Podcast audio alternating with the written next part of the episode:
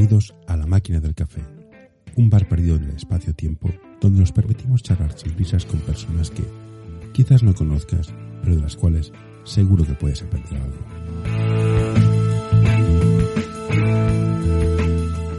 Hoy tenemos con nosotros a Pedro Sánchez. ¿Qué tal? estás, estás ¿Cuánto tiempo? jovencísimo, tío. Jovencísimo. Sí. Pues no es lo que dice el Dani, ¿no? Estoy, estoy, estoy ya ca- caduco total, tío. Es que hace, hace unos añitos ya que no nos vemos caras, yo creo, ¿no? 2000, 2011. La- ¿De caras? De ¿Qué caras, dices, no, 10 no. años? Personalmente desde dos- 2011. De caras 2014, 2015 quizás, o por el estilo. Madre mía. Madre mía, ¿qué dices por ahí? Y ahora es como estamos. A mí me da por hacer podcast, tío. La vida es muy dura. Bueno, pero tú siempre estás un poco en la onda de, de lo último, ¿no? No. Que si blogs, que si podcast, que si comunidades. Es- me aburro, tío, me aburro, es lo que tiene. El aburrirse es muy malo, tío. Pues bueno. Pedro, vamos allá, vamos al tajo. ¿Estáis todos bien? Estamos todos bien. Eh, estamos todos medio confinados, con lo que mucho tiempo entre cuatro paredes. Pero bueno, estáis, estáis en un sitio que podéis salir a pasear y dar vueltas, estáis más naturaleza que yo. Yo estoy en ciudad ciudad. Sí, eso es bueno. bueno además estáis en Madrid, que una- que en vuestra comunidad te gustará o no, al menos el comercio funciona, podéis ir a bares. Aquí está todo cerrado, ha sido, ha sido duro, duro, duro. Pero bueno. Ahí estamos. De mucho estamos aguantando. Buenos días, Pedro. Ingeniero. Fíjate, lo podemos hacer. quieras, José, Tache, Pepe, el de delante. Eres ingeniero de formación. Te- ¿Qué eres? ¿Ingeniero o paseante?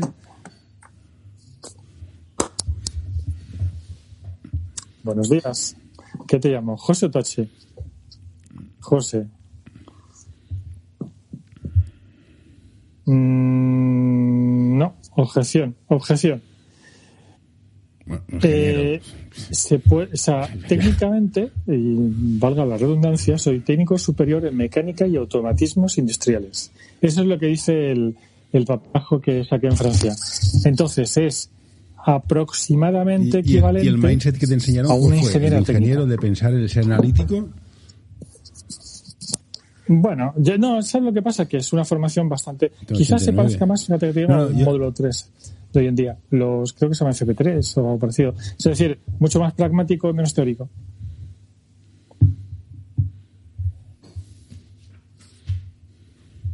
A ver, el mindset que me enseñaron en el 89, ¿me estás diciendo? No, no, claramente era solucionar problemas. De hecho, Ayuda a mantener este podcast en anorta.com barra colaborar.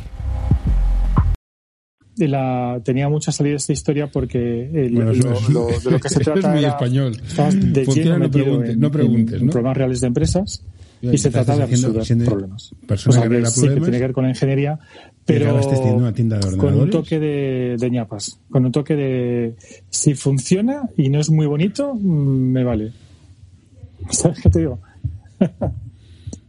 pues mira, sí, eso es.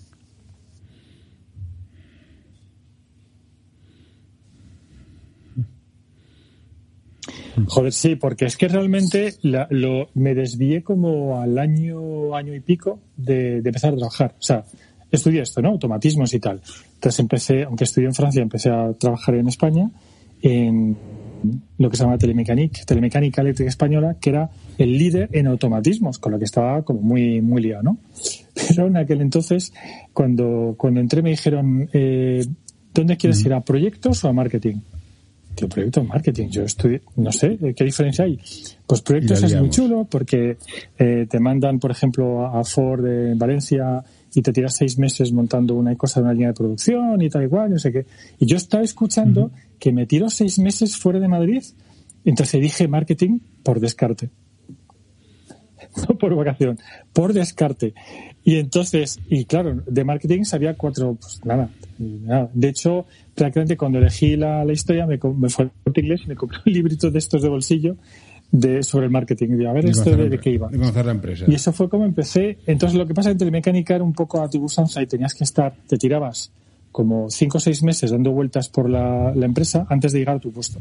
Y te tirabas pues eh, preparando pedidos, eh, montando cacharros, eh, venía de producción, por aquello de, de forjar.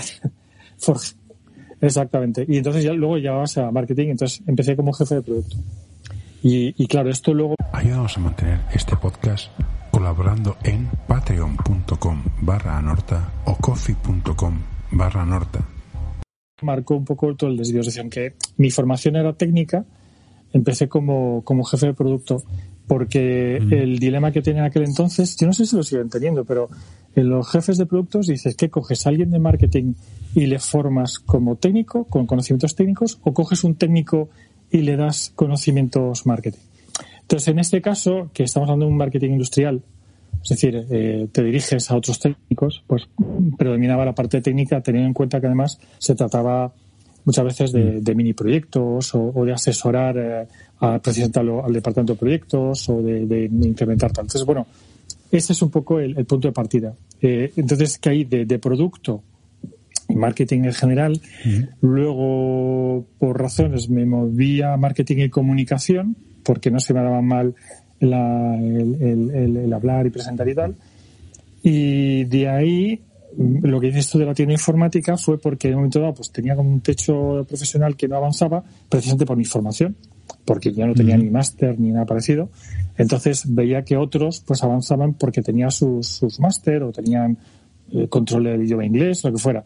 Y entonces eh, pues me hice mi propio máster entre comillas que fue montar mi primera empresa. Entonces lo vendí mi coche me metí y tal y cual y monté una algo que acabó siendo una bueno, una tienda, pero la, mitad de la actividad era realmente servicio técnico y montaje. o sea, que una cadena de montaje de ordenadores, marca propia. Luego, luego y había sobre todo reparaciones de reparaciones y servicios de, de, informática.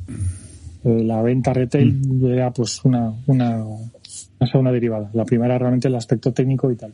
Y entonces esto duró seis años. Mm. De 97 a 2003. Sí. Bueno, ahí te voy a hacer otro otra rabesco, pero más que nada para ver el, si, hablamos de trayectoria del porqué de las cosas. Es decir, cuando te dije que mm, me salté, por, básicamente porque quería hacer cosas con diferentes y tal, mm, bueno, pues la hostia te la acabas dando. Pues tardó un año, dos, tres, cuatro, en este caso fueron seis. No, es no cerré exactamente, sino que vi que, bueno, que avanzaba mal, digamos, el asunto, y entonces empecé a levantar la gaita a ver qué es lo que había afuera y de alguna forma se juntó el, hambre con la gana de comer y volví a mi anterior. La mm. empresa que dejé para montar mi empresa era cliente mía, cliente mío. Y entonces, de hecho, me compraban y tal. Entonces, como me, conocían de antes y durante, pues me contactaron, estuvimos cenando un día y tal, y mm. resulta que pues querían cambiar el director de marketing. Entonces, mm, volví ahí como director de marketing. La empresa había cambiado que te cagas y tal. Esto duró, no sé, dos años o tres, no me acuerdo. El caso es que de ahí luego me volví a cambiar durante un año a una dirección comercial, en este caso, de temas de, de RPs y tal. Y luego vino Viadeo. Entonces, Viadeo cuando vino fue la oportunidad, digamos, de, de, volver a tener una, un aspecto global, digamos, en el trabajo. Porque cuando tienes tu propio negocio y tal, pues tienes una visión 180 o 360, según como mires, y, y, cuando estás solo en marketing o solo en comercial, pues como que echas en falta el resto. Enviado la oportunidad de pues empezar algo. Mm. De hecho, era un poco carta blanca, como sabes, y, y, y tocar un poco todo Y además con una cosa muy llamativa que era el Internet, ¿no?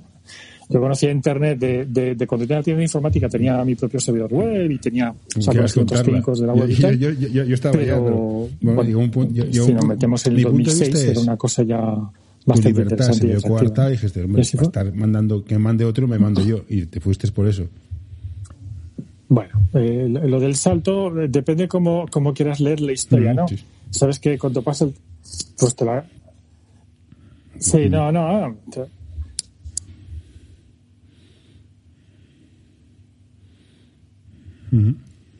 Sí. Básicamente fue eso. Básicamente fue eso porque lo que hubo, bueno, tú lo sabes, eh, porque lo vivimos bastante fuerte, eh, hubo, me involucré muchísimo, muchísimo, mental, personalmente y tal, y de esto que das tu palabra y das tu esto y tal y cual, y entonces llego, porque de hecho así me lo pidieron. O sea, no es que me extralimité, me pidieron que fuera realmente, que de hecho insistió el CEO que me presentase como fundador de, de Vía de Dios. Soy fundador. Yo soy country manager y tal, pero es verdad que querían eso.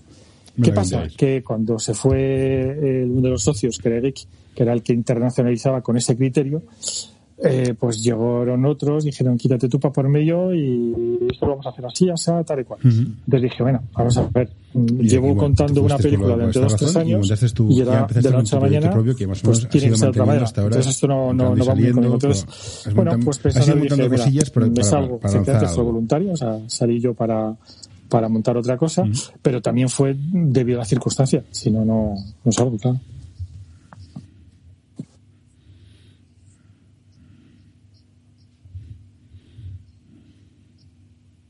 Sí.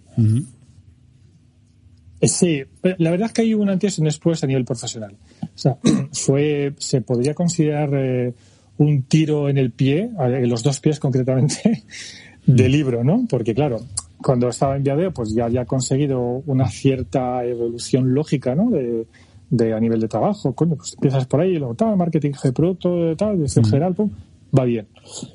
¿Qué pasa? Que de repente dices, no, me lo monto yo, pero me lo monto yo porque no, no es que cojo, levanto fondos por aquí, hago una empresa y tal, y soy emprendedor en serio. No, no fue eso. De hecho, no fue eso porque precisamente había probado las mieles del fracaso con la primera experiencia personal y no quería otra vez arrastrar eh, deudas, familia y todo esto en esta historia. Entonces digo, bueno, empiezo, pero empiezo a ver qué, a ver qué sale eso, ¿no? Y entonces eh, lo que ha sucedido es que desde eso fue cuando fue en el 2000 ¿Nueve? ¿Puede ser? ¿Nueve? ¿Nueve, diez? Sí, sí. Nueve, nueve. O sea que hace ya, fíjate, eh, 11, 12 años. Entonces, cuando, es verdad, cuando creé la sociedad era con un proyecto concreto, quería eh, lanzar una red social para niños, se llama Tecnotribu. Y bueno, más o menos durante un año estuve casi focus con ello, llegando a avanzar en algunas cosas y tal, pero no, no acabé de, no acabé de verlo. No acabé de verlo y además, eh, bueno, pues está bien tener ideas, pero también está bien tener un dinero todos los meses para pagar tus mm. cosas y tal, ¿no? Y entonces ahí es cuando cogí, salté una oportunidad que surgió y estuve un par de años en la Organización Mundial del Turismo, haciendo algo que no tiene nada que ver con lo que profesionalmente había hecho antes, que era, en este caso, pues era montando webs y cosas por el estilo, o sea, un trabajo muy técnico, de, programación incluso, pero que no tenía un recorrido. Entonces, cuanto más, más tiempo tardaba, y ahí explicando el tiro en el pie, cuanto más tiempo tardaba, cuanto más años pasaba, digamos, en hacer cosas diferentes de lo que había hecho antes, pues lo que cuenta realmente profesionalmente para un historiador profesional lo que has hecho el último, los últimos tres años. Y sí, sí, yo era country manager, sí, sí, pero hace ya cuatro o cinco años, ya no vale. Entonces, bueno, pues es lo que pasó. Entonces, bueno, pues insistí en esta, en esta línea entonces tuve el OMT de años. Realmente mis proyectos personales de Tecnotribu lo, lo dejé apartado, pero luego lo intenté retomar. Se transformó en ShareBetter, que era otra una forma de hacer una app para una funcionalidad, digamos, de Tecnotribu. Ahí salió otra cosa, se metió ahí para arriba, para abajo, probé otras cosas de marketing. La verdad es que fue un poco cambiando varias cosas en una línea clara de directriz. Y luego otra vez, no sé cuándo entré, creo que fue en el 2000, ¿cuándo entré en el IT? En el IT estuve como tres años y pico. Lo dejé el año pasado, no me acuerdo, estará por ahí LinkedIn, pero vamos, estuve en un momento dado, pues igual, eh, dije, bueno, voy a volver a, tener un, un income, digamos, regular y, entré mm. en una institución europea, o sea, con fondos europeos que ayudaban a, que ayuda, sigue ayudando de hecho a, a empresas eh, pues de tipo startup, ¿no? Entonces, en este caso entraba como desarrollador de negocio, pues una, cosa un poco híbrida. por un lado, de las empresas que entraban al programa y por otra parte tratabas de, de, de captar y ayudar o mentorizar un poco ese tipo de calidad. esto es un poco más en línea con las experiencias que tenía y bueno, good money que se suele decir y, y eso duró unos años. Lo que pasa es que no, tampoco un proyecto a futuro, vas cumpliendo años y dices, estaría bien de alguna forma tener un poco más algo como con más largo plazo, ¿no? Es decir, quiero definir los próximos 10 años, no quiero definir los próximos 6 meses. Y estas instituciones, el problema es que te hacen contratos cada 6 meses, luego ves que funciona como funciona y tal, y dices, a ver, esto habrá, algo habrá que hacer. Y bueno, y una vez descartado por, eh, ¿cómo se dice? Por, eh, eh, de forma empírica de trabajar por cuenta ajena cuando cumple los 50 eh, pues dije bueno pues vamos a articular algo que tenga que tenga un cierto sentido y que tenga cierto recorrido. Y es lo que he intentado hacer desde pues justo al salir de IT o sea ya me lo había planteado y al salir de IT eh, como había hecho un poco de tesorería, digo, bueno, pues este es el año. Entonces, el año pasado, el año pandémico, el, empezando en enero, cuando hasta yo dejé el EIT, y dije, bueno, me voy a tirar mi plan inicial a nueve meses en agachar la cabeza, eh, programar, programar, programar, empaquetizar todas las cosas que tengo, porque quieras que no, a lo tonto, a ratos libres con cosas, pues yo sí que seguía facturando cosas con mi empresa y se venía cosas, pero lo voy a paquetizar y voy a hacer algo que tenga, que tenga sentido. Y bueno, en bootstrapping y, me lanzo a ello, ¿no? O sea, desarrollo la, mi actividad en torno a esto. Y eso es un poco lo, lo, que quise hacer. Bueno, luego vino la pandemia y vino otra oportunidad. Entonces ahora esto nos lleva a donde estamos ahora, que sigo programando. O sea, lo, lo quería haber dejado ya hace, el año pasado, por lo menos estaría en fase de mantenimiento. Pero, pero lo que, lo que he ido haciendo de alguna forma es eh, desviarme un poco y crear una vertical, porque me contactó un antiguo de Viadeo, lo que pasa es que no puedo decir mucho, off the record si quiero corto y luego te lo dice.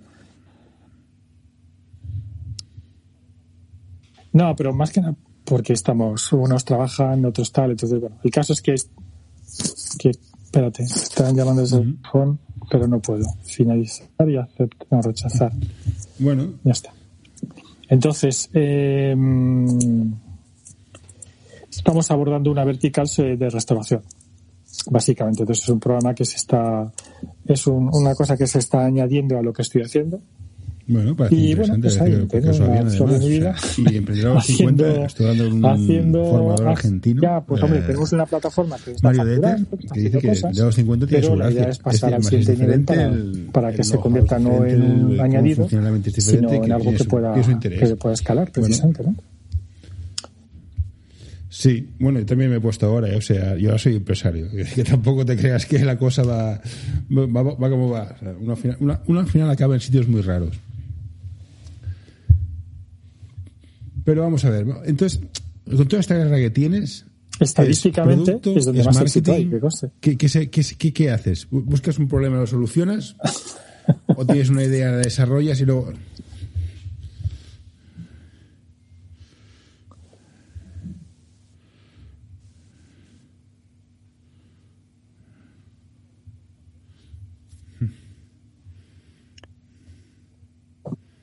Sí, pero esto como inversor te lo. Mira. Como inversor te lo compro. A ver, eh, honestamente, empresa, es, eh, honestamente hay una... Es un poco, creo que, no, no sé si me has escuchado simile muchas veces, es hacer barquitos de papel, hacer como 10 o 12, ponerlos y lanzarlos. Y entonces, ver cuál avanza más. Y el que avanza más... Sí.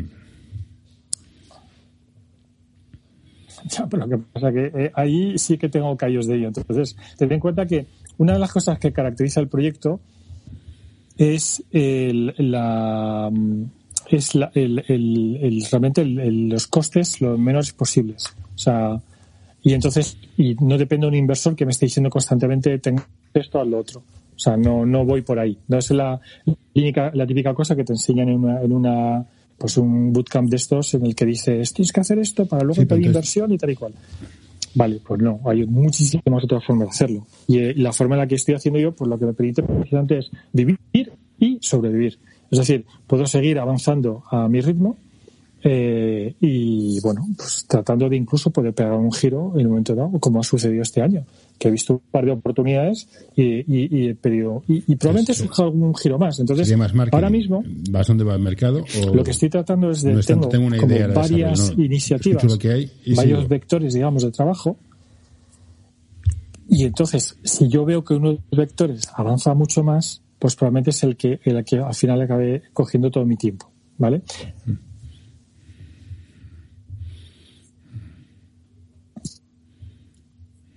No, no, pero cuando digo vectores, realmente, a mm. diferencia de lo que me pasó, por ejemplo, durante muchos años, el problema que yo tenía es que estaba a tres cosas en la cabeza, pero las tres no tenían nada que ver, no sumaban. Una era una cosa de un sector, otra de otro sector, con otro sector y tal. lo bueno de esto es que lo que, lo que tengo entre manos, todo está alineado. Entonces, aunque yo deje de hacer el proyecto X y me pongo con Y, realmente va a afectar el proyecto X. O sea, va a mejorar. Porque es una plataforma lo que tengo.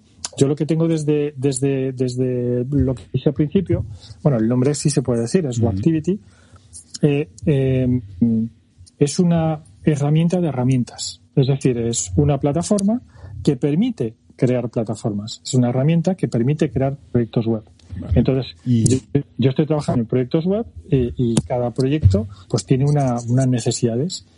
Y entonces esas necesidades, eh, una vez que se desarrollan para convertirlo en producto comercializable, pues este know-how, este, esta historia, es aplicable a otra vertical. No, no, Dicho de otra manera. Entonces, cuando dices el marketing, lo que sí es cierto es que lo, lo que es la parte, o sea, sí que hago consultoría de marketing o consultoría de desarrollo de negocio, o sea, cosas o bien puntuales o bien sistemáticas, sí de que lo hacemos, pero eso no escala, como sabes. Entonces, eh, claro, a mí lo que me interesa es productizar al máximo. Entonces, todo lo que sea productizar. Y es verdad que algún servicio que hemos optado, que hemos ofrecido, que seguimos ofreciendo manualmente, pues trato de automatizarlo.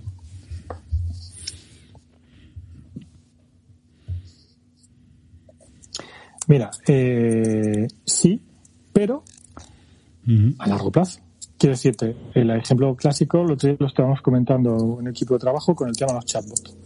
Por ejemplo, uno de los proyectos, uno de los proyectos que tengo ahora mismo es, eh, y está funcionando ya, es un reservador para restaurantes. ¿vale? Un reservador mm, eh, construido desde cero con, con, la mentalidad de restaurador, con, con, la idea de, de lo que hecho falta en otras soluciones y tal. Y lo estamos haciendo y ya pues ha tenido ya miles y miles de reservas. Funciona de puta madre. Eh, entonces uno dice, oye, ¿y por qué no hacemos un chatbot para que la reserva, en lugar de ser con el formulario, que, que lo diga, con chateando y tal y cual? Eh, o sea, dos de nosotros le entramos a yugular a este compañero. Porque dijimos, vamos a ver, esto es verdad que te lo van a vender como que es que la inteligencia artificial y tal. La realidad es que ninguno funciona. Ninguno. Todos son pruebas de concepto. Ni el IBM Watson, ni el eh, Ryan, ni nada. O sea, o son situaciones de nicho o al final acaban derivando en una cosa. Y lo, y, lo que llama inteligencia artificial es, es un puto árbol de decisión. O sea, que tampoco vayan muy lejos. Entonces, la, el problema añadido es que no hay bibliotecas en español. Y si la hay, el español hablado eh, ya en España, arriba o abajo, no tiene nada que ver. O sea, dile a un murciano que, o el chatbot que entiende un murciano, un gallego, o un catalán, o un andaluz, incluso de o sea, es que no es lo mismo, pero además añádele el vocabulario latinoamericano. Entonces, eh, mm, es verdad que en inglés me están avanzando cosas chulas, en los de Google han hecho alguna cosa, pero sigue siendo muy dicho. Y sobre todo, hay un problema, es que la gente al final, mm, o sea, el mundo real tienes el 10% de casos que no atiende el 90, que no atiende la inteligencia artificial, que al final te hace que el producto sea inservible. Antes de desarrollar la inteligencia artificial, resumiendo, hay que encontrar inteligencia. Eh, el estado actual de los algoritmos de inteligencia artificial, de reconocimiento de voz y de tal, tiene una fricción tremenda porque no acaban de entenderlo. Si es que se habla con el banco y, y, al final dice, por favor, páselo con un puto operador. Hmm. claro, no, pero es que además te digo una cosa, ¿eh? cuando eso, eso deja de lógica programada. Y, cuando, bueno, tú lo sabes porque programas tú también. Cuando tú programas, el 80-90% de, de, la, del tema está en el diagnóstico, la lógica de lo que quieres hacer. La aplicación de la lógica, bueno, pues puedes ir más o menos rápido si conoces las herramientas. Y de hecho te da igual la herramienta. Lo puedes hacer en PHP, lo puedes hacer en, en el, idioma que quieras. Exactamente. Luego al final es que los, los procesos van tan rápidos, los procesadores, que te da igual el lenguaje que utilices, ¿no? Entonces, y optimizar al principio es una muy mala idea. Es mejor optimizar al final.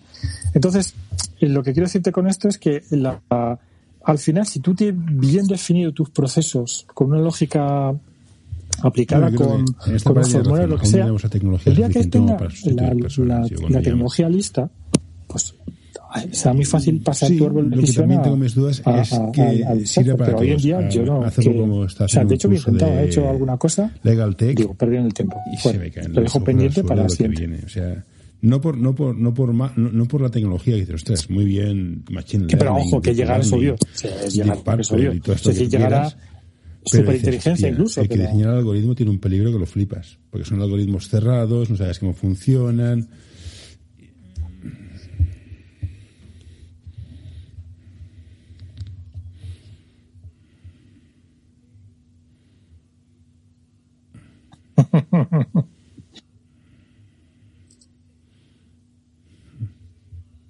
Buah. Bueno, es que el sesgo, bueno, tú sabes que hay muchos. El otro día había un ejemplo muy bonito, entre comillas, lo de muy bonito, de sesgo, precisamente por el machine learning, eh, es sexista. Eh, me parece que era el finlandés, no sé, había una, un idioma que no tiene género. O sea, él o ella no tiene género, el finlandés parece lo mismo. Entonces ponía una serie de frases en finlandés y la traducción automática de Google. Y entonces si es eh, mm, eh, no sé quién friega los platos, es ella friega los platos.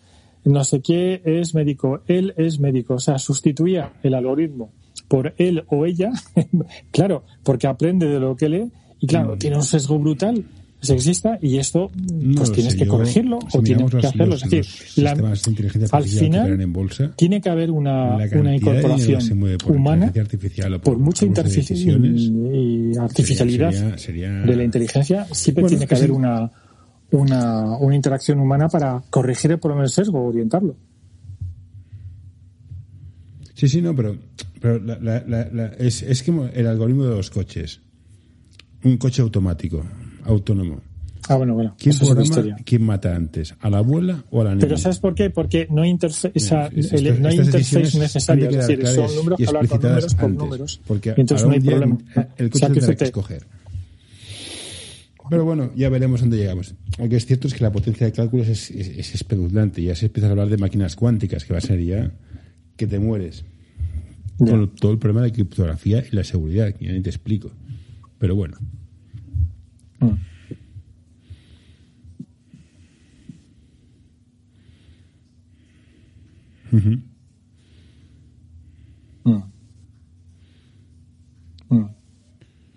Los, hue- los huevos fritos con jamón son más antiguos que el cagar y están muy buenos. No sé si a mí me, mira, esto me recuerda un momento dado, eh, tenía dudas, porque yo lo que más, eh, mi lenguaje de programación de referencia es PHP, ¿vale? Y entonces, ah, PHP es antiguo, no sé cuántos. Vale, tío, pero tienes puto Facebook que está en PHP. Por, poner un, un ejemplo. Y están muy buenos. No, pero es que sobre todo es eso. Yo recuerdo hace ya años, ¿eh? Digo, uy, tengo que optimizar no sé, no sé cuántos. Y dije, pero qué Sí, gilipollas. de los- Le pongo un procesador más grande y ya está. te- Y, y entonces te, te- das cuenta que al final, existen por muy complicado que tú veas como humano Que es una, una risa, secuencia bueno, de, es de- algoritmo, eh, al final el procesador se ríe Como emprendedor. y que no tienes tiempo ni, ni de ¿Qué parpadear. gente que emprende? O sea, que realmente no... Tú has estado como en, en los dos lados de la balanza. Esto de, venga, va, vamos a buscar un inversor que te va a poner aquí pasta, vale la pena, vale, vale la pena emprender. ¿Cómo se va a empezar a Sí. emprender? A ver, partiendo de la base que a día de hoy, Pedro, no hay trabajo fijo. Búscate las alcachofas como puedas. Entonces, ¿qué, qué me hago? ¿Me hago autónomo y voy facturando servicios? Mm, ¿qué- qué- Hostias. Joder, es que, a ver, es verdad que... No, eso está claro, esto está claro. No, o sea... No, a ver, eh, a ver, es que, joder, es verdad que ha habido mucha romantización sobre el tema de emprender, pero yo creo que incluso eso ya pasó. Es decir, el, el eh, Mark Zuckerberg eh, con eh, garaje, tal y cual, yo creo que hace ya incluso tiempo que la gente sabe que eso no, no, no es así realmente. Pero bueno, alguno puede caer a lo mejor en la trampa. Al final, emprender es trabajar. Y es trabajar eh, por, un, por cuenta propia. Pero tus jefes son los bancos, tus jefes son los inversores, tus jefes son los clientes. Es decir, eso de que hago lo que quiero, si haces lo que quiero, es muy probable que acabes eh, no haciendo nada, porque, porque no funciona así. Te, te debes siempre algo. Entonces, si tú trabajas por cuenta ajena, al final, pues tienes eh, quien te paga la nómina y a lo mejor tus clientes ibas a variable son los que te de alguna forma orientan tu trabajo. Y trabajar por cuenta propia es lo mismo. Eh, lo que sucede con, emprender muchas veces se, se confunde, por ejemplo, proyecto con startup, con, con empresa, un empresario. Son términos que, para muchos dicen muchas cosas diferentes. Entonces, eh, por ejemplo, mm, yo en EIT he visto muchísimas startups, eh, además de, nuevas tecnologías y tal. Y, un, ejemplo bastante clásico en informática es que se juntan tres programadores para hacer algo. Hoy quiero recomendarte este podcast. El alma del juego by Soul Basketball, el podcast en el que charlaremos con personajes del mundo del básquet con diversidad de carreras, funciones y experiencias para que nos acerquen al alma de nuestro deporte, el baloncesto.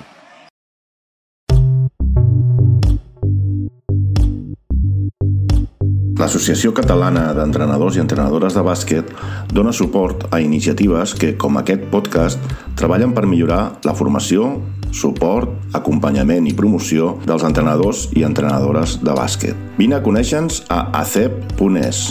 Som com tu.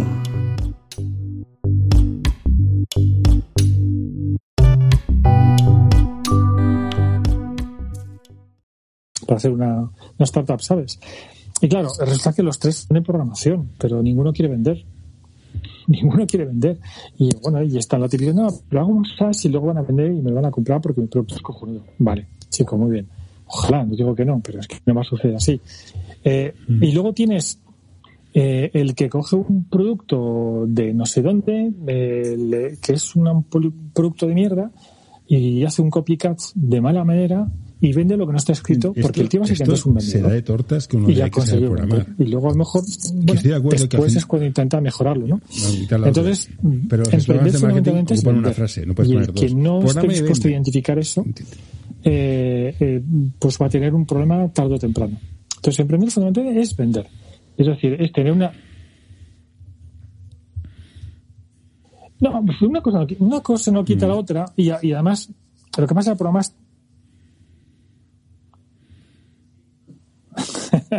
ya, ya. Volviendo a creo que sí, es sí, muy programa tu programa. Eh, la, la, mira que los odio a muerte. para mí programar es, un, es, una consecuencia de, de lo Son que quiero. O sea, yo quiero vender una cosa, no existe, pues la programa. O sea, yo lo que hago no es una herramienta. ¿Y no lo vendes? O sea, eso básicamente fue lo, el punto de partida. Entonces, es, es un mal necesario, por así decirlo. Hmm. Claro, pero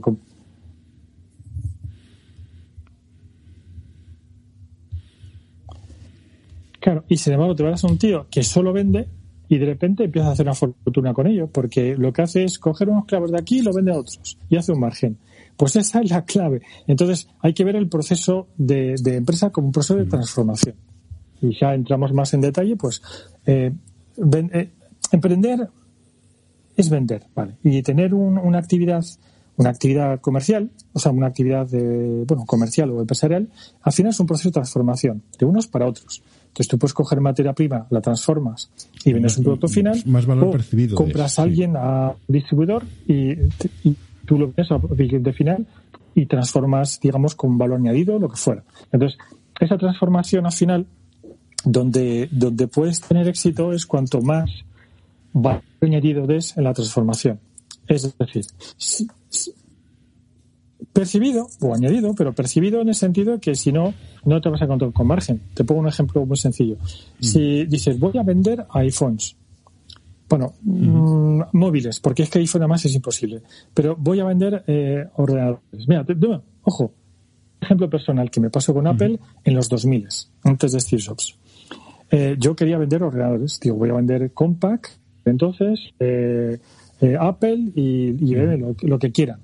Entonces rápidamente me di cuenta que para vender Apple el precio de venta público lo, fijaban ellos, era un precio fijo, tiene un margen de un 2 o un 3%, o incluso menos. Digo, ¿pero dónde vamos? Con un 2% no hago nada. Y sin embargo, si mm. yo vendía un orden de mi marca, le podía sacar hasta un 40%, entre un 20 y un 40%. Entonces, eh, el problema es que si yo vendía un ordenador de tipo el Apple Mac 2 no sé cuánto es el que entraba por la puerta, ¿qué valor le ofrecía? Porque el mismo Mac tal lo podía encontrar en otro sitio. Imagínate ahora encima online. O sea, para diferenciarte y vender online, un producto el, el- de el agua del río Támesis. pues vételas con, con mínimo te vas a ver con Amazon y con otros. Entonces, al final es muy difícil aportar un valor. Si tú vendes un producto transformado, es más sencillo. Porque imagínate, ves un, vendes, eh, qué sé yo, un, eh, al- el lago de Nemesis, pero lo vendes en un envase que además O es, sea en- que que es chulo, después de tiene una marca tiempos, que además llama la atención y das un mismas. 5% de los ingresos placement, para ONG no sé cuántos y tal. Y además es disponible justo en el latín el que compra habitualmente el cliente. Y "Coño, pues en lugar de comprar ahí, lo compro aquí y lo tengo a la mano. Entonces, eh, ofreces valor por la cercanía, por la información, etcétera. Bueno, esto es hay toda una teoría de los precios, la elasticidad del precio. El mejor precio es el precio Claro, pues al final, que tu sí, pagar la, la clave es el cliente. Si O sea, puedo venderlo por porque vendes, 200, vender. Entonces, en vez si de tú por vas a 100, vender algo, vendo por 200, eh, el precio no siempre es el mejor Poner precio precio, es el complicado. Más ahora en el Internet, que, precio, las- que son eh, servicios, el- vender el servicios caro, es un, o sea, un hay que- drama. Es complicado. Porque siempre tienes un vecino que se compraba el PC actual de la época. Correcto. Correcto. Claro.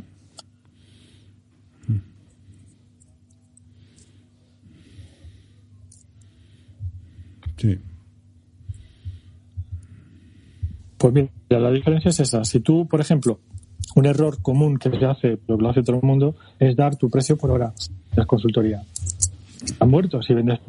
Porque Sí, no, entonces te van a, te van a, ¿cómo decir, a fiscalizar cuántas horas dedicas al proyecto más o menos, te van a comparar, es que el otro me da tantos la hora y tal. Entonces, ¿qué es lo que mejor es hacer? Eh, haces un pack. O sea, ¿qué, qué, Sí, no, qué yo- producto yo- yo final a quiero? un assessment de las preguntas eh, cuándo vale la 15 hora. empresas que más venden en la Comunidad de Madrid de tal y cual. Esto te vale tanto, pum. Ya está, y tú le dedicas la que quieras. Entonces, esto mismo Bueno, al final en el es la sector legal ya sabes que cada vez menos el salsa factura por hora secreta soluciona. A los en- clientes en- quieren, en mira, transformación problema, es ¿cuánto está cuesta solucionarlo? No me expliques Claro, si has hecho mil me- horas o dos mil horas. Eso es tu problema. Yo voy a ser, ¿para cuándo? Y me lo solucionas. Pero no solamente, No, sino no que es lo que quiere la gente, ¿eh? Vienen, quieren beneficios, no quieren características, quieren Hablando de beneficios. problemas. ¿Te gusta solucionar problemas? ¿Te gusta encontrar la respuesta a los problemas? Y ya, y, ya, ya que te, Exactamente. ya, ya, ya que tenemos una edad, ya se ha asumido que no todo tiene solución. Mm. O que no, no, no, no hay buenas soluciones a algunos problemas. Sí. Si no, a ver, sí, sí te vas sí, a morir. sí, Sí, eso cierto. Es un casi buen Fermín diagnóstico. stock.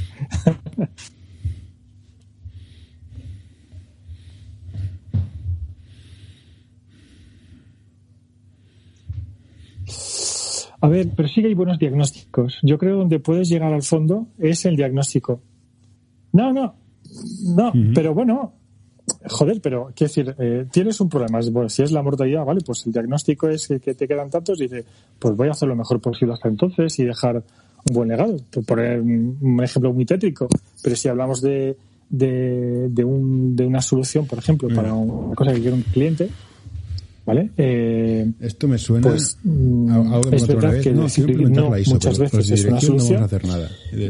yo lo que yo lo que Ya, pues, precio, que no va a salir. que era no le pongas pegas ponle precio es decir si te dan un problema que es de muy difícil solución pues le puedes dar un precio muy alto y lo puedes subcontratar Eh, eh, eh, O es- puedes- es, complicado, eh, por eso, pero bueno, sí, que lo,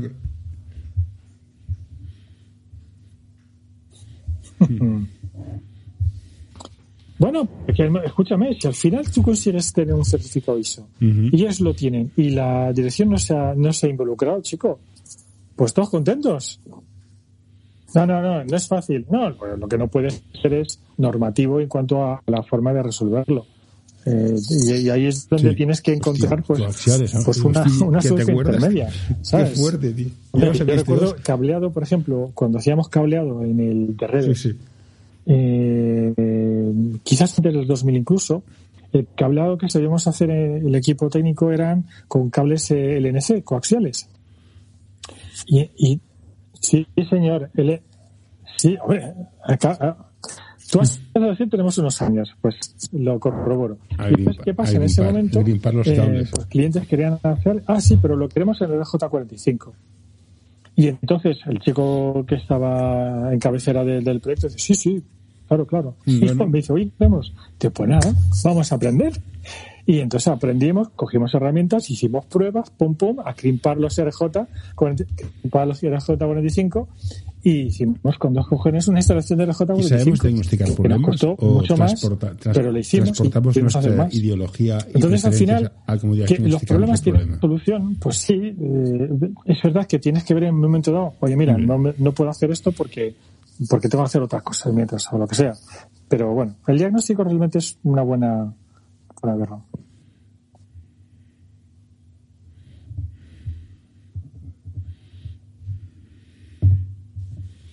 Hmm, el famoso sesgo. Pues supongo que sí, algo de sesgo siempre hay. Eh, no sé, yo trato de ser bastante agnóstico cuando encara un problema. De hecho, muchas veces lo dejo reposar y lo vuelvo a, ver con ojos nuevos. Que visto RJ45. alguna forma forma de ¿Qué opinas de toda esta disrupción? Pero es inevitable, también es tu bagaje, es decir, que el conocimiento deja de ser aquello que, que coges, valga la redundancia. Lo ves una y innovación y lo que sabes hacer. Entonces, si vas a abordar un problema, lo vas a abordar con esa mochila. ¿Cómo, cómo, cómo categorizarías este tipo de, de startups? Rollo Deliveroo, Globo, Uber, que funcionan a nivel financiero, funcionan. Bueno, funcionan. No, no funcionan, pero bueno. No, no, no, no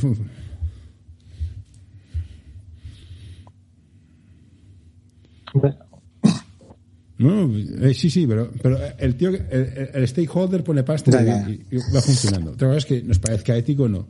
Pero ¿cómo, cómo se te, Oye, no funciona. o sea, lo que no tiene es un modelo de negocio. Es, decir, lo que funciona es su cuenta de explotación. No, coño, no salen las, las cuentas, no se joder.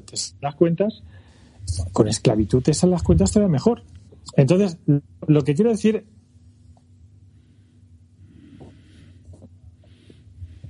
A ver.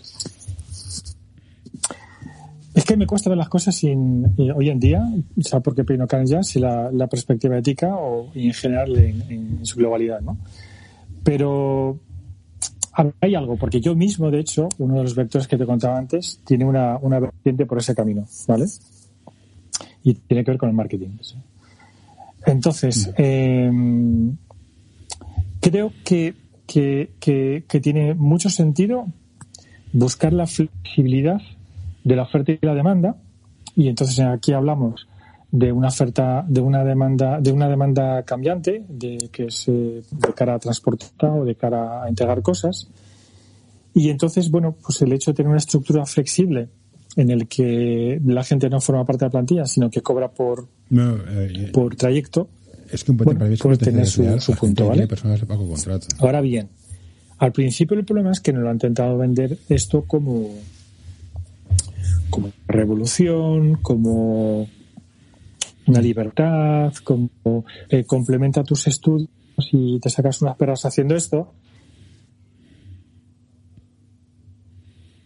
Vale, bueno, quiero decirte que esto ahí, bueno, pues está en la legislación y dice, o estamos en Texas y vale todo, o tampoco estamos en un país en el que todo está enmarcado, pero digo yo que habrá un término medio que de alguna forma, tío, la seguridad social hay que pagarle, hay que cotizar, la gente tiene que trabajar con un sueldo, o sea, con unos ingresos acorde a los umbrales mínimos de la esclavitud.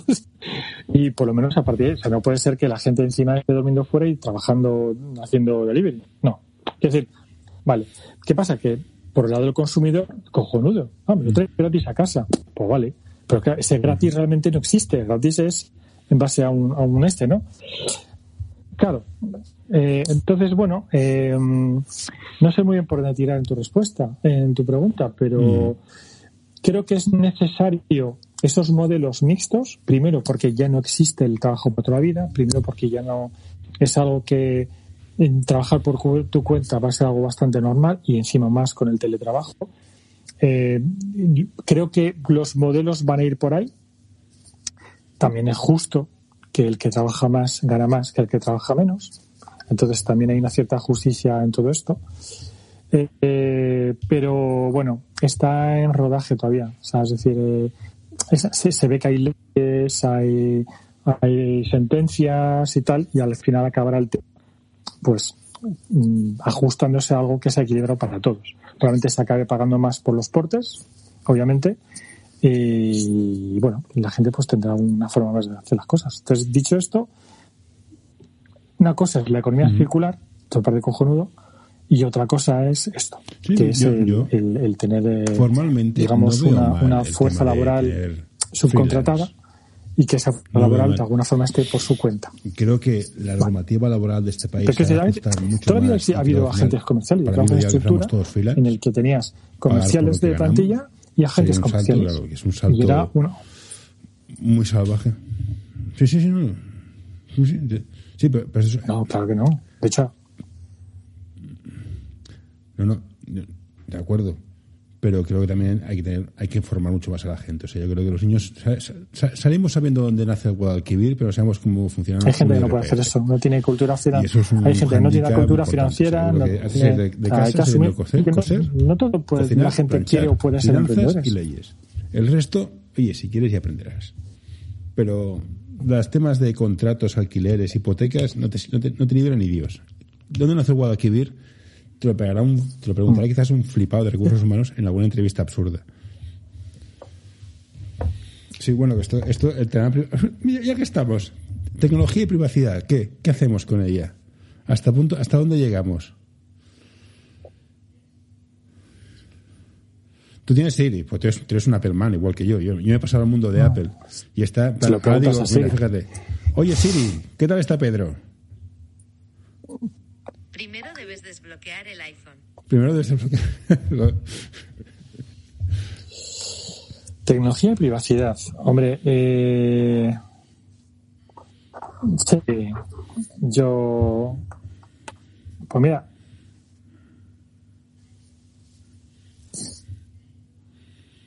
Eso. pues mira, ahí tienes algo de privacidad. A ver, eh, quiero decir, la, privacidad es algo que sencillamente creo que tiene que estar en... Mira, esto lo estuve mirando mucho cuando estuve con Tecnotribu, con el tema de, de los niños, ¿no? Al final la privacidad o la gestión de identidad, la clave es que tú pongas los límites, porque cada uno va a poner límite donde quiera. Pero hay también eh, la privacidad por defecto, que tú no me has dicho que no querías que vendiera tus datos. No, chico, no, a ver, lo razonable es que no quiera vender mis datos. Pregúntame si los quieres vender, ¿no? Entonces, la privacidad por defecto eh, y luego los límites de privacidad, de la misma forma que es ilegal en España hacer un contrato de esclavitud, es ilegal. Eh, te digo porque he visto algún chiste por ahí, contratos de estos, no, es que ha firmado un contrato de que estaba de acuerdo Tío, chicos, ya, pero aunque lo afirma esa persona, eh, es ilegal, ¿no? Entonces, con la privacidad pasa un poco lo mismo. Creo que ahí tiene que haber unas regulaciones. En Europa, yo creo que, bueno, pasa un poco igual. Primero se pasan de, de frenada con el tema de las cookies para todo y luego mm, se dan cuenta que, bueno, que hay que ajustar un poco el tiro. Entonces, yo creo que con esto va a haber una, una un espacio de regulación. muy cruel. El tema pues, de, la, autorregulación es, digamos, tipo de Europa y compañía. No, está empezando a haber también un, un espacio de autorregulación, porque las propias marcas eh, eh, ya saben que, los, los clientes son sensibles a ellos. Y ojo, eh, aquí tienes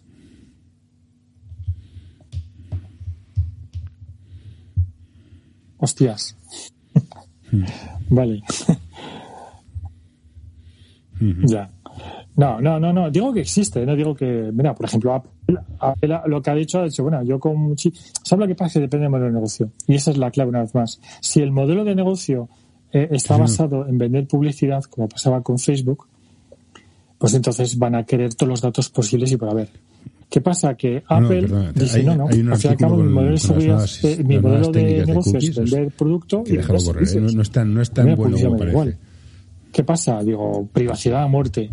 Quito las mm. cookies en Safari, quito tal, y además, bueno, pues de hecho Google parece que está mm. poniendo un poco de esta línea. Y dice, bueno, pues matamos las cookies con lo posible. O sea, ¿Somos conscientes que si es gratis, tú eres el producto? Porque yo veo cantidad de niños usando productos no, que son no, gratis. claramente sí que esto es que tiene un plan B, obviamente, pero te quiero decir que esto lo han hecho básicamente para fastidiar a Facebook, porque Facebook sí que no tiene tu tía. Eso, todos los productos que tiene Facebook son gratis, todos. Todos son gratis. Bueno, y ahora para ir cerrando el tema. Eres padre, tienes la manía de perturbar a la especie, felicidades, hacemos la media. ¿Qué les dirías a la juventud de ahora? Esa juventud No. que probablemente viva peor que nosotros. Si, sale del, del En plan, microcosmos chicos, hemos fallado, nuestro, o oye, mira, esto es lo que no hay. no lo sabe nadie. Básicamente, sí, a las dos.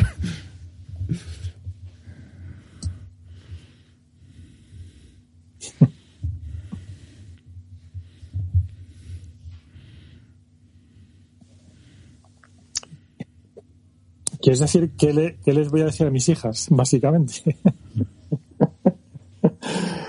a ver, no, son, son, a ver, eh, hostias, ¿qué les voy a decir? A ver, yo creo que lo importante, eh, yo lo, lo que he intentado darles a ellas es eh, una cierta autonomía, de hecho lo antes posible, y que tengan herramientas, porque la caja de herramientas es lo que al final te sirve. Hombre, vamos a ver, si les puedes dar assets, si, si tienes unos milloncejos y les das eh, cuatro o cinco tal, tampoco viene mal. Pero bueno, digamos que no es el caso. Entonces, al final, ¿qué acabas de darle? Eh, vas a dar herramientas y, y, y- y expectativas ajustadas a lo que crees tú que es la realidad. Entonces, lo importante, pues, es que sepan moverse y que sepan atenderse a lo, a lo que va a haber. Ni van a entrar a trabajar para toda la vida, pero te dice una cosa, ¿eh? Tampoco les tengo que decir gran cosa porque ya saben perfectamente qué es lo que hay. Y además con mucho, porque ellas tienen conocidos que, que, llevan unos años por delante de ellas y va viendo cómo es, con lo que la perspectiva no es la que han vivido sus padres, ni mucho menos. La perspectiva que tiene en la cabeza es lo que están viendo de sus mayores, pero sus mayores, eh, digamos, eh, a, a- pocos años vista. Entonces, bueno, ¿van a ir mejor o peor? Tampoco conocen cómo hemos vivido nosotros. o sea, quiero decirte que lo único que mm, creo que es una generación que ha ajustado mucho la expectativa en cuanto a costes, en cuanto a, a lo de casarse a los veintipoco y, meterte a comprar un piso, esas cosas. Vamos, no es ni, conversación con ellos. que Las Nadie tres le pasa por la líneas, cabeza dirías. ni casarse a los 20, ni, vamos, nadie, la minoría. Ni, ni ¿Qué le comprar un piso a los veintitantos. Desarrollarse pues, el y ser felices en esta vida. Pero bueno, también de, no sé, Las tres frases. no, no, Como no que trato de eso por la mañana mucho toma mucha leche y te madruga mucho. ¿Cuáles serían las tres frases? Bueno, pues toma leche de, A toma ver, leche de soja, toma tofu y, y- Recor-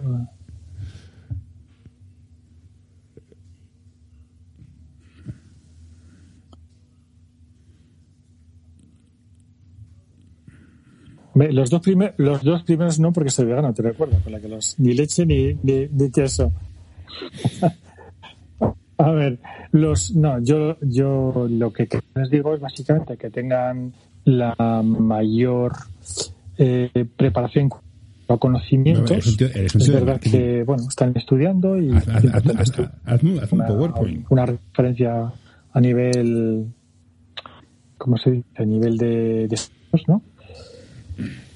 Y Vale, pues te cambio la pregunta. Joder, sí, te cambio la pregunta. ¿Qué crees que se ha hecho bien para que salgan así? Eh, ya, pero es que es diferente, tío. ¿Qué, es que, ¿qué, qué pasa? Ahora que nos escuchan, yo estoy muy satisfecho con cómo llevan su vida. Entonces, están. Eh, eh, la pequeña está trabajando. Dime. Bueno, vale, me encaja más. Creo que he hecho bien eh, darles darles perspectiva y herramientas. Por ejemplo, hemos cambiado de barrio y entonces ellas mismas es algo que valoran, que tienen amistades de todo rango social, de todo rango social, de, muy arriba y muy abajo, y se llevan bien con todos.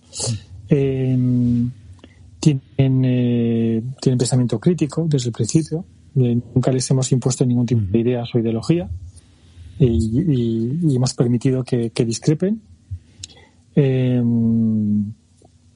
valoran mucho las cosas, valoran el dinero, valoran la amistad, valoran la familia. O sea, son valores que yo creo que es verdad que inculcar lo haces también por el ejemplo, pero. Y sobre todo la autonomía. Digo que desde muy pequeñas le- les, les hemos. Por ejemplo, una cosa que fue bastante raro.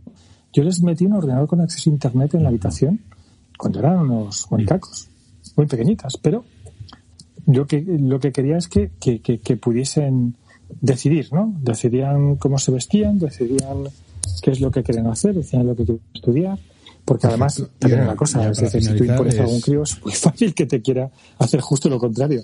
quizás esa en este caso es psicología inversa, ¿no? Pero, Eso es verdad. ¿eh? pero bueno, no sé, eh, autonomía y sobre todo experiencias. A nivel a nivel vitales, ¿no? Bueno, te, es que te, te llamas Pedro Sánchez. Tú, Y el idiomas, el idioma, insistí mucho con inglés. Me reprochan todos los días que no les enseñé a hablar francés. Yo nací en Francia y tengo nacionalidad francés también, pero Francia es español, coño. Pedro Sánchez es más español que el presidente de gobierno. Lo que sucede, Sí, bueno, es que yo, pero yo- yo vivo en recuperé, en recuperé el trabajo, tema o sea que- porque les inculqué el inglés. Y eso fue, eso fue hace nada, 10, 12 años, 10, 15 años, ese inculqué inglés y ahora son perfectamente Bueno, que sepan expresar de forma Y de hecho, lógica de hecho, lo que quieren, en clase en inglés, hará. trabajar en inglés. eh, eh. Sí, sí, pues yo lo que me pasaba, entonces, pero Pues eso. eso. fue una cosa que me pareció súper Unido, importante eh. y lo, y lo tiene. Lo que no he conseguido ¿Proyectos es a futuro? programase. ¿Qué es? ¿Cuál es, cuál es tu proyecto? ¿Cómo te ves dentro de, de, de cinco años que hacen las entrevistas? No, pero, pero, eh, digo tonterías, la pequeña sí programa, porque está estudiando aeroespacial y ahí sí programa.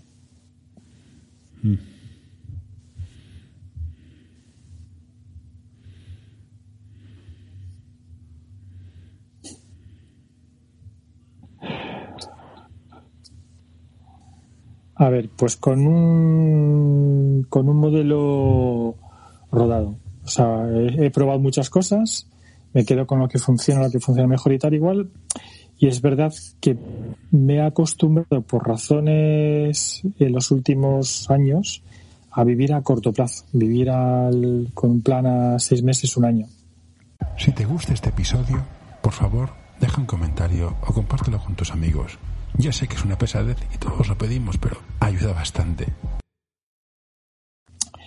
Y entonces sí que me gustaría, y normalmente creo que así llegará, eh, pues que, que los barquitos estos que he lanzado, pues alguno ya está más o menos consolidado y, y, y consolidar su situación. Está plan consolidado porque, claro, ten en cuenta que una de las cosas cuando te tiras a la piscina y emprendes y tal, y te quedas unos años abajo, otros arriba, otros abajo, otros arriba, otros abajo, pues al final, cuando llegas a los 65, y ya, y mi amigo, hay que hacer cuentas, hacerlo. ¿eh? pues dices, coño, Me- me aquí que, que queda. La esperanza de vida, siendo la que es, pues lo lógico es que yo cuando me hice mi plan de vida hace un año o dos, era para los últimos 20 años, 10, 20 años. O sea, yo doy por hecho que trabajaré hasta, hasta, lo- hasta donde más o menos pueda. ¿no? Y ahora No, último o sea, es la, de una forma diferente, ajustado a los horarios, lo que sea, pero que- que la- pudiese la- de la tener restauración. Una, ¿Cómo te una cierta contactan? autonomía a nivel, o sea, no depender, ¿Cómo digamos, constantemente de, de- de un, Sí, o si, si está abierta la de herramienta un- para que te contacten de un la deadline. ¿no? para, para hacerlo. Pero bueno, llegará. Ujú. Ujú.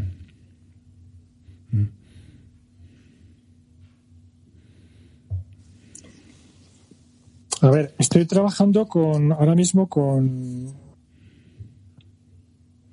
ahora mismo estoy con, vamos a decir, dos A que verticales, que es producto, una es eh, hospitality, o sea, Pues- tema relacionado con hoteles, hospedaje y tal, y otro que es con Vale, restauración. ¿Y tienes ¿vale? sección, sección chinchorronía, Eh, culo de y piña o el tercero es la más beta? eh, ¿Tienes esta herramienta de marketing? pero bueno, es Vale. Pues Entonces, ¿cómo me contactan? ¿Quieres decir a nivel de marketing? Cuando esté ya lo dirás. Estamos en pilotos. Ahora mismo no, no hemos hecho un push. Sí, sí. O sea, hay, hay ideas, pero estamos haciendo un push. Ujú. No, no, no, no. Ahora mismo no. Ahora mismo no. O sea, que decirte que cuando esté en mi... Envíanos tus sugerencias a info.anorta.com o en nuestras redes sociales. De hecho, soy, estoy, no sé si lo has comprobado, pero estoy súper quieto en las redes. Yo que he estado siempre hablando de tal, y estoy, tengo LinkedIn parado desde hace un año y pico. No he puesto nada de lo que te anticipo por aquí. Eh, y en redes, digo, sí, sí, no tengo nada que decir, no digo nada. Doy muchos likes, eso sí, pero básicamente no, no tal. ¿Por qué? Porque me gusta, quiero, me paso ya con Tecnotribune, me volví a Vale, pasar con pues. Serveter, de avanzar, de hacer el famoso Coming Soon. Joder, ya está entrevistas de, de radio en Sevilla para Tecnotribune. Vale. salió en revistas y tal. Perfecto, pues ahora no está. me despido, que lo hago fatal. Entonces, Gracias, claro, Pedro, por la eh, entrevista, ahora, muy divertido, bueno, hemos aprendido todos mucho. se accede a No me pienso hacer historias, becas, ¿no? pero Y hasta aquí no hemos gastar las llegado. Espérate, que ahora Así que ahora mismo, wait and see, Pedro SP, arroba Pedro es SP una en acción Twitter. personal que me parece muy bien. eso no es un tema que hay algo Si que te decir, gusta comer- si- Pero por razones éticas, animalísticas o cósmicas, prefieres comer verdura, me parece perfecto. Gracias, José. A mí, mientras, mientras a mí no me prohibís nada, hacer lo que quieras. Oye, Ya no está. te he dicho nada. Bueno, ahora voy a- no voy te a he hacer dicho un nada del movimiento de pantalla Pensaba que me vas a preguntar y no te he dicho nada. Hey, what you doing there? Get away. No, no, don't you touch that. No, don't you pull that plug. No, hey, hey, nurse, nurse. All right, I'm done.